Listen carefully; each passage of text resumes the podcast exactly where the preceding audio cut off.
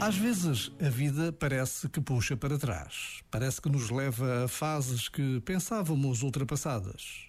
Podemos dar por nós a lidar outra vez com o que consideramos básico, como se tivéssemos de aprender de novo o beabá.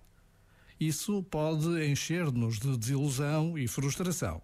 No entanto, é bom lembrar que, se voltamos ao básico, é porque o básico é a base é porque, para alcançar voos mais altos, precisamos de reforçar os fundamentos. Ou seja, cuidando do básico, estamos a melhorar as fundações onde assenta tudo quanto nos é querido e relevante. Já agora, vale a pena pensar nisto. Este momento está disponível em podcast no site e na app.